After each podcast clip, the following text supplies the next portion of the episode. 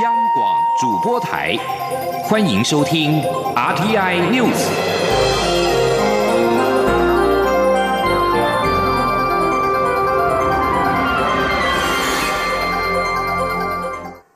各位好，我是主播王玉伟，欢迎收听这节央广主播台提供给您的 RTI News。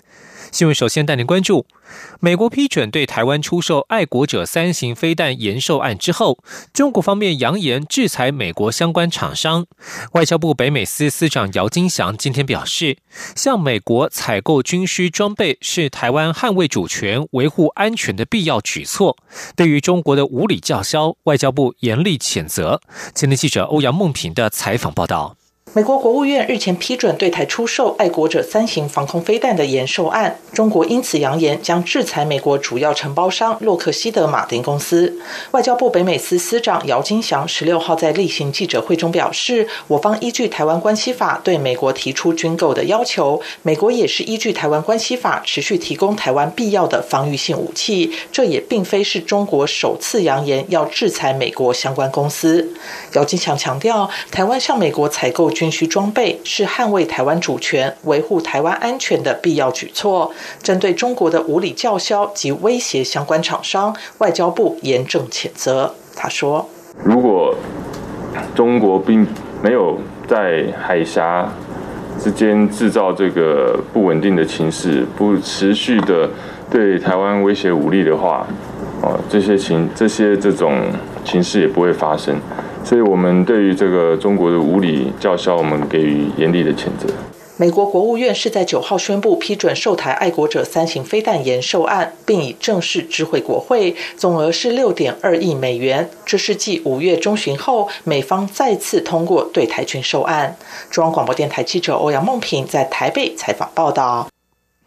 美国总统川普上任之后第七次批准对台军售，对此中国宣布将制裁主要承包商洛克希德马丁公司。美国国务卿蓬佩奥十五号表示，美国企业不该因为政府施行台湾关系法被惩罚，很遗憾北京做出这样的决定，希望中方重新考虑。蓬佩奥表示，这些公司执行的业务符合美国外交以及对台的军售政策。美中关系止语不断。美国国务卿蓬佩奥十五号还表示，凡是认为中国侵犯自身南海主权的国家，美国将予以支持。但他暗示，美国将以外交而非军事手段支持。蓬佩奥说，美国将在多边机构、东南亚国协以及透过法律应应方式，提供美方所能给予的协助。另外，蓬佩奥还说，美国将对华为等中国科技公司的部分员工实施签证限制。他并且表示，英国要除去电信网络所使用的华为设备是越快越好。英国首相强生十四号下令，在二零二七年之前，英国五 G 网络将完全禁用华为设备。原本对中国有所顾忌的美国盟邦，近来罕见一致对中国不假辞色。以美国、英国、澳洲、加拿大以及纽西兰基于情报合作所建立的五眼联盟为例，已经有四个成员国罕见的公开展现团结立场，发表谴责中国通过港区国安法的联合声明。只有纽西兰未参与这一项声明。继续带您看见台湾的荣耀。中华文化总会今天表示，去年举办的世界同行台湾耀飞二零一九国庆总统府光雕展演获得德国红点设计大奖，在空间传达项目拿下了品牌与传播设计奖。文总在社群网站脸书贴文表示，设计协会邀请二十四名专家查看和评估在线评审团所提交的六千九百九十二份参赛作品。来自台湾的文总报名的二零一九国庆总统府光雕展演脱颖而出，获颁二零二零品牌与传播设计奖，再度用软实力让世界看见台湾。文总表示，去年邀请光雕艺术家陈一杰担任艺术总监，操刀双十国庆光雕展演，一举获得红点奖设计奖的肯定。将来会继续把台湾的好人才、好创意和好作品，让更多人看见。经济学人智库今天公布亚太区五个经济体在罕见疾病诊断上和处置上所面临的挑战的研究调查报告。该调查报告揭示，准确及时的诊断、经济援助改善方案以及对非医疗支持所需的多元考量，为罕病治疗三大最需要优先改善的事项。但报告同时显示，台湾对于罕病病友的照顾有其独特的台湾模式，表对表现相对突出。请听央广记者江昭伦的采访报道。根据统计，全球目前约有六千到七千种的已知罕见疾病，影响约二点五八亿人，其中更有百分之五十是儿童。台湾目前已经公告两百三十三种罕见疾病，截至今年六月，接获通报罕见疾病的患者共有一万七千多人。经济学人智库十六号也公布第一个亚太地区罕见疾病白皮书《无声的苦难：亚太地区罕见疾病的认知和管理评估调查研究结果》，主要针对澳洲、中国、日本、韩国及台湾五个亚太经济体在罕见疾病诊断和处置上所面临挑战的调查研究。访问对象为该地区的专业医护人员。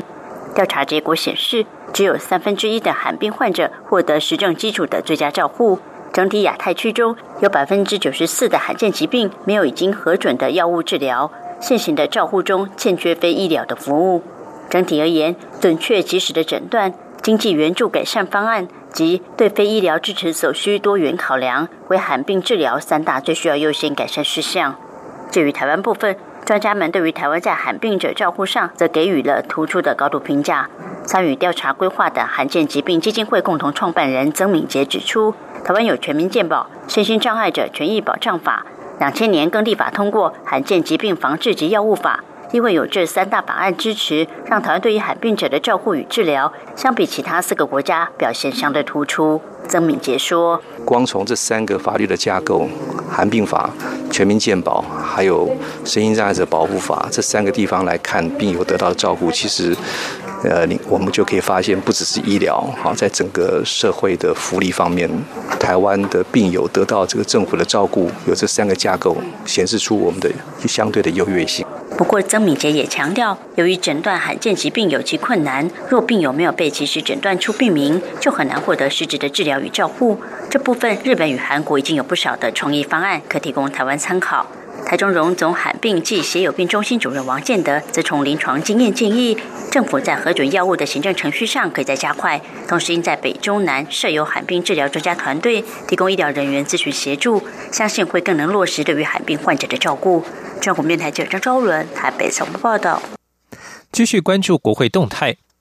监察委员人事案，因为国民党团强力杯葛及占据主席台、瘫痪议事之下，并未进行实质审查，陷入了僵局。而在野党质疑，监委人事案如果跳过审查程序，直接行使同意权投票，恐怕有违宪之余。对此，立法院长游锡坤今天表示，到目前为止，一切都符合议事规则，应该没有违宪的问题。今天记者刘玉秋的采访报道。立法院临时会本周排定举行监察院长被提名人陈菊与监委被提名人的人事同意权审查会，十七号将行使监委人事同意权投票。不过，在国民党团强力杯葛下，古法进行实质审查，议事持续陷入空转。虽然民进党团强调国民党立委放弃询问的机会，十七号的人事同意权投票将照表操课，引发在野党质疑审查程序不完备，有违宪之余。时代力量党团十六号举行监委同意权要实之审查记者会，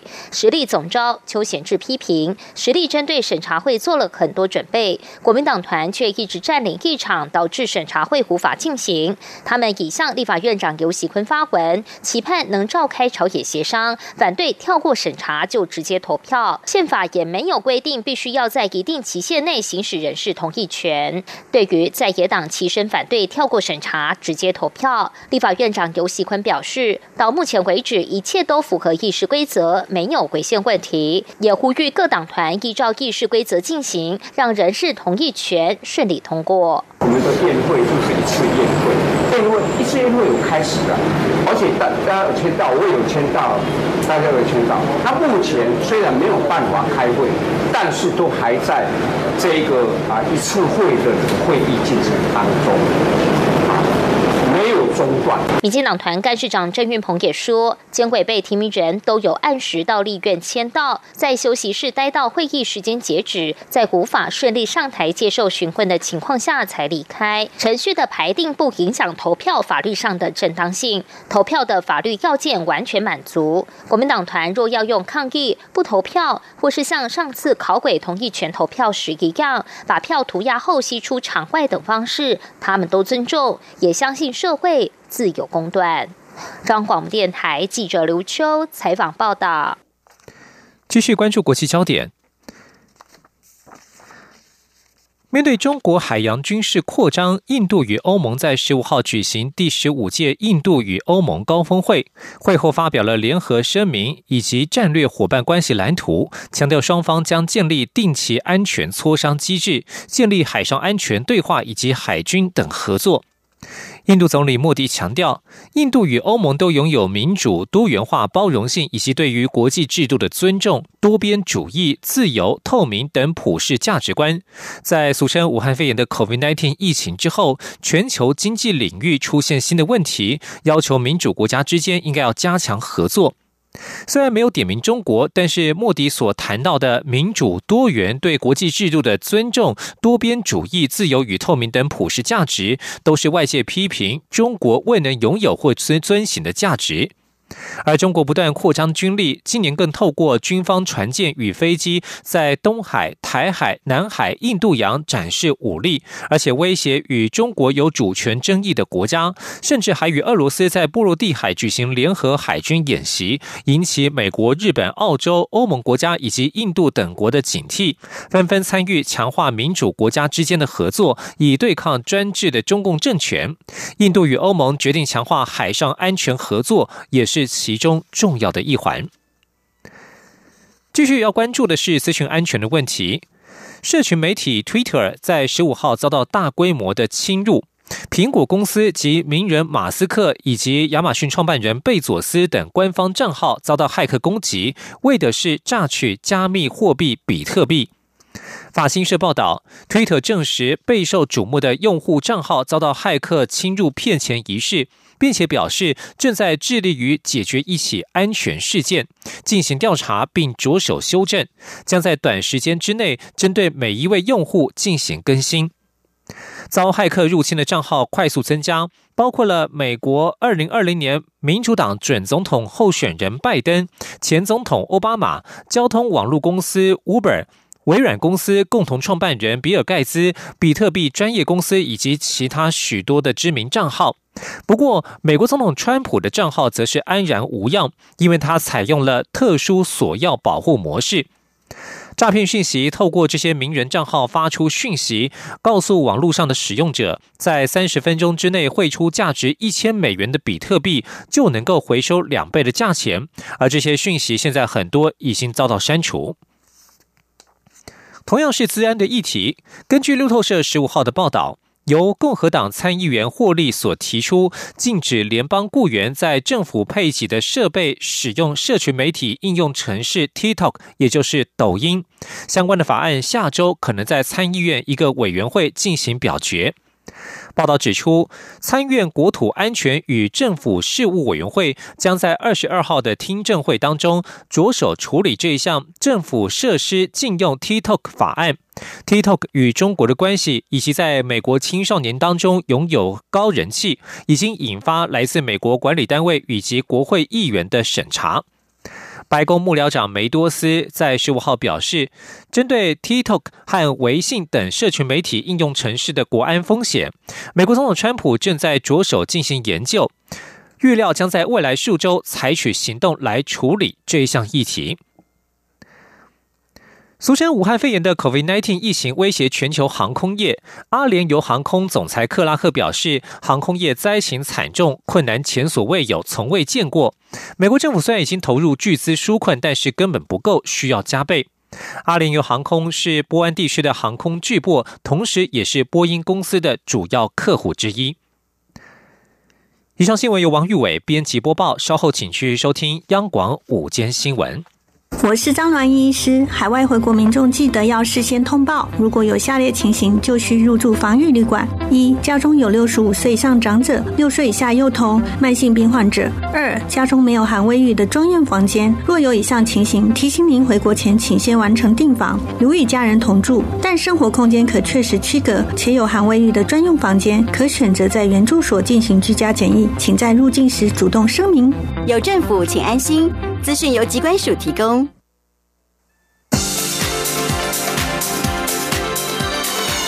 这里是中央广播电台台湾之音，欢迎继续收听新闻。欢迎继续收听新闻，我是陈怡君。汉光三十六号演习，三军联合反登陆作战实弹操演，今天在台中甲南海滩举行。三军统帅蔡英文总统亲临视导。总统表示，每一年的汉光演习，他都会出席，不仅用行动表达他对国防的承诺，更要带领国人一起支持与重视国防。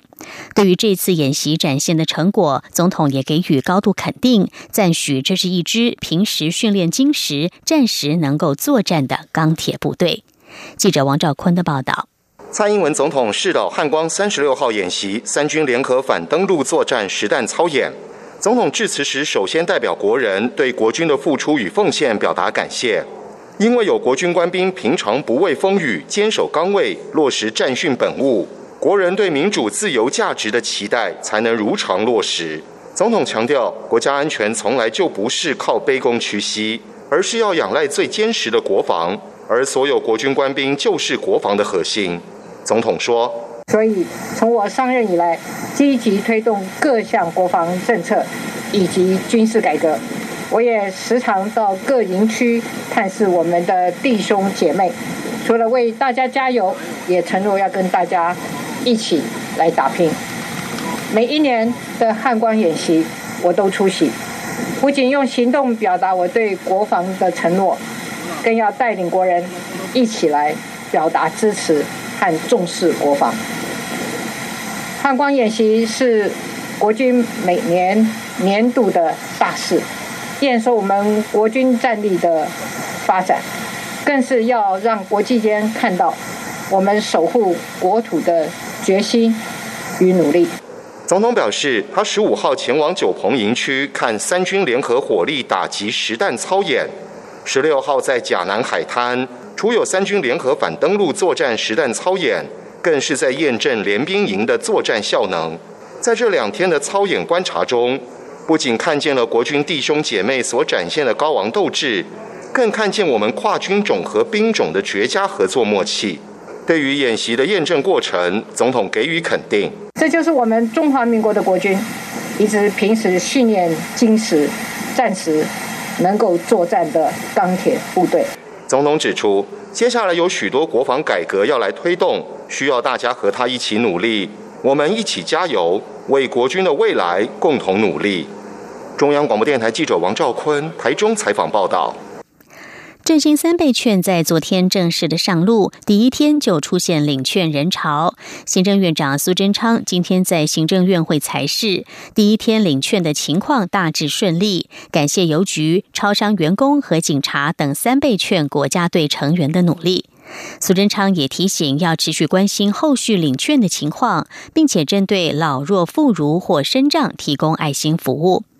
苏贞昌表示，三倍券领券除了十五号早上因为交易量过大启动流量管制之外，之后的领取情况大致顺利。他说，政府透过口罩预购的经验，以多元的方式让民众选择领取三倍券的方式，这就是国家的进步。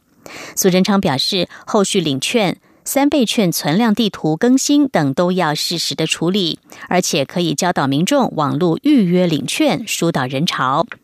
苏奎也说，二十三号开始，商家就可以开始用三倍券兑换现金。他要求经济部、财政部设计让商家方便兑换的机制。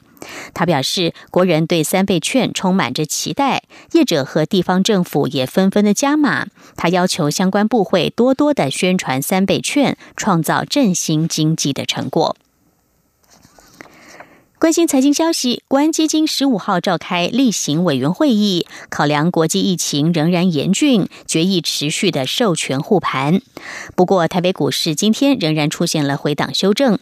市场认为，国安基金续留台股，对台股的宣示意义大于实质，以中性看待。至于台股回档修正，主要是因为从价量来看，近期台股都呈现了过热的情况，回档修正本来就是很正常的。记者陈林信宏的报道。肺炎疫情使得全球股市在三月引爆股灾，国安基金在三月十九号召开临时委员会议，启动护盘至今。昨天举行例行委员会议，虽然参与委员意见多元，不过最后仍决议继续授权护盘，这也打破过去台股高点国安基金仍护盘的惯例。华南投顾董事长楚祥生十六号指出，近期台北金融市场确实相当热，以集中市场来看，过去平均成交量。约在新台币一千两百亿至一千三百多亿，但现在已翻倍至两千四百亿至两千五百亿的成交量。贵买 OTC 的成交量过去只有三百多亿，现在已经到一千多亿，显示市场已经有过热的情况。因此，近期也有一些今年以来上涨呈现倍数的个股开始大幅回档修正。也就是说，国安基金退不退场对市场来说影响不大，主要仍是在投资人自行。调节，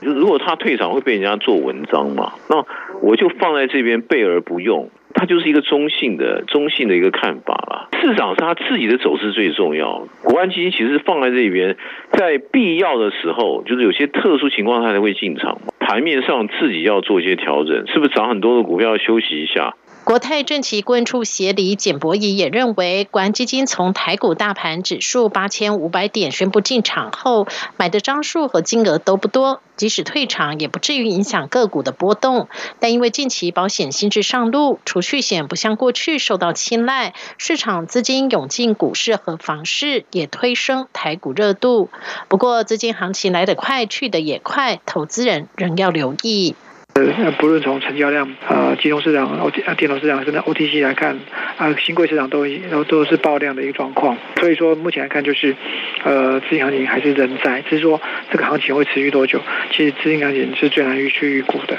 至于近期股价频创新高的全球半导体龙头台积电，美国存托凭证 ADR 先行下跌修正后，十六号在台北股市也出现大幅回档。分析师也认为，台积电法说下午登场，市场也正在停看听疫情对后续市场需求的影响。中央广播电台记者陈林信鸿报道。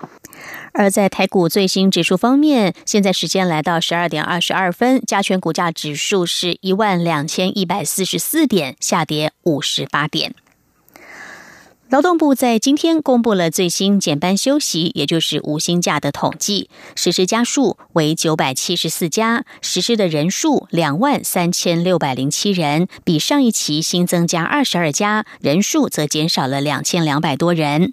劳动部分析，主要是一家航空运输业者停止减班休息，人数就减少了超过两千人。不过，制造业无薪假的人数仍然是持续增加。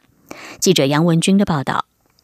劳动部十六号公布减班休息事业单位共计九百七十四家，实施人数两万三千六百零七人，较上期新增二十二家，人数减少两千两百一十九人。劳动部劳动条件司专委王金荣指出，运输仓储业中一家航空公司停止减班休息，人数就减少超过两千人，也让桃园市的无薪假人数骤减。另外，住宿餐饮业人数也持续下滑。中不过，制造业人数仍持续增加。这次新增的家数中，就有十六家是制造业，人数也增加三百零五人，显示国际景气仍然严峻。王金荣说：“呃，就是因为制造业它本身是有国内订单、国外订单哈的这个接单的这种上下游的一个供应链的问题啦，那这个它的受的影响就会比较比较大一点。”王金荣也提到，批发零售业由于涵盖多面向，很大一部分和制造业相关，所以人数也居高不下。据了解，多数事业单位实施人数都在五十人以下，实施期间多数未超过三个月，实施的方式多为每月休五天到八天。中央广播电台记者杨文君台北采访报道。国立台湾文学馆推动台湾文学学术著作外译计划，今天举行了《舌尖与笔尖：台湾母语文学的发展》越南文译本新书发表会。馆长苏硕斌表示，这是第一本用越南文介绍的台湾母语文学史的专书，也期盼带动相关的研究气氛，增进双边学者之间的交流。记者陈国维的报道。一生投入台湾母语运动的已故作家廖瑞明，在二零一三年发表《舌尖与笔尖：台湾母语文学的发展》。台湾文学馆今年透过台湾文学学术著作外译计划，将这本书翻译为越南文，由越南作家协会出版社在当地出版。台湾文学馆馆长苏硕斌表示，这本书记载着台湾近三十年来母语回春的时代精神。廖瑞明教授这一本书里面就在说明，台语本来是一个语言啊，一个说话的语言，它如何的变成可以写作的文字。苏硕斌说，粤文版由国立成功大学越南研究中心主任蒋维文带领多名成大台湾文学系的越南籍毕业生共同执笔，为台文馆创造文学新南向的重大成果。越南曾经跟台湾一样。在十九世纪的末期被法国殖民，那在二次大战之后呢，有另外一段发展。所以呢，在殖民时期，母语的写作难免都会受到一些影响。那我们就利用这样的一段相似的历史背景，来选择我们母语文学这本书要推动到海外的人士知道的时候，我们就选择了越南这样的一个国家进行翻译。台文馆也邀请越南社科院文学所长阮登蝶撰写序文，他提到语言是民族。文化的重要象征，他对台湾人致力母语创作的精神印象深刻，相信粤文版出版后将能增进越南民众对台湾文学的认识。中央广播电台记者陈国伟台北采访报道。国际消息来关注的是全球出生率的问题。目前全世界都面临出生率崩盘的冲击。研究人员指出，全球应对出生率不断下滑的准备并不够。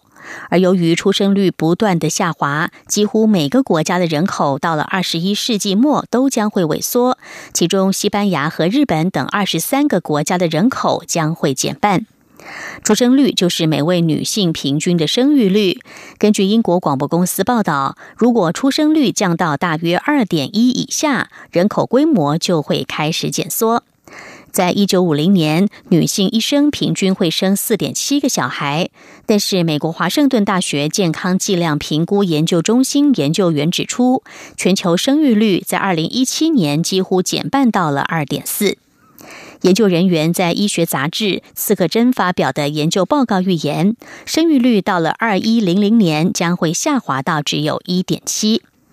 研究人员预期，地球人口将在二零六四年前后攀上九十七亿人高峰，然后在二十一世纪末减为八十八亿人。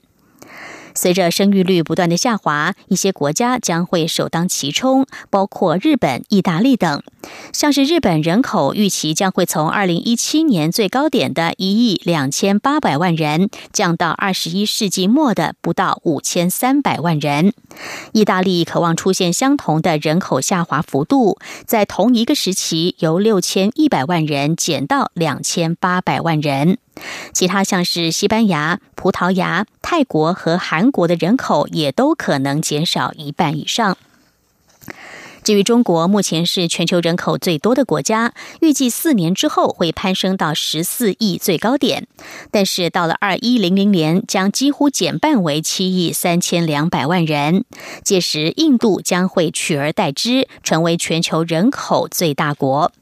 报道还表示，这将会是真正的全球议题。一百九十五个国家当中，有一百八十三国的生育率将会降到人口替代水准以下。国际奥林匹克委员会主席巴赫在十五号表示，国际奥会仍然致力于在明年的七八月如期举行东京奥运，并且正在考虑一些让比赛安全举行的多套剧本。由于 COVID-19 的疫情，日本和国际奥会在今年三月决定把2020东京奥运延后到明年的七月才要举行。自此，主办单位表示会设法的简化比赛，以降低成本，并且确保运动员的安全。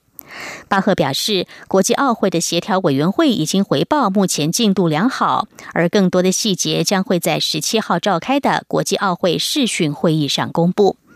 巴赫也说，将会持续遵守世界卫生组织所提出的建议，并基于这些建议研拟多套的剧本。他强调，无法确定一年之后的医疗卫生状况。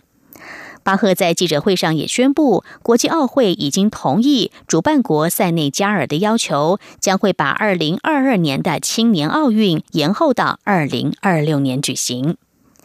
以上 T I News 由陈义军编辑播报，谢谢收听，这里是中央广播电台台湾之音。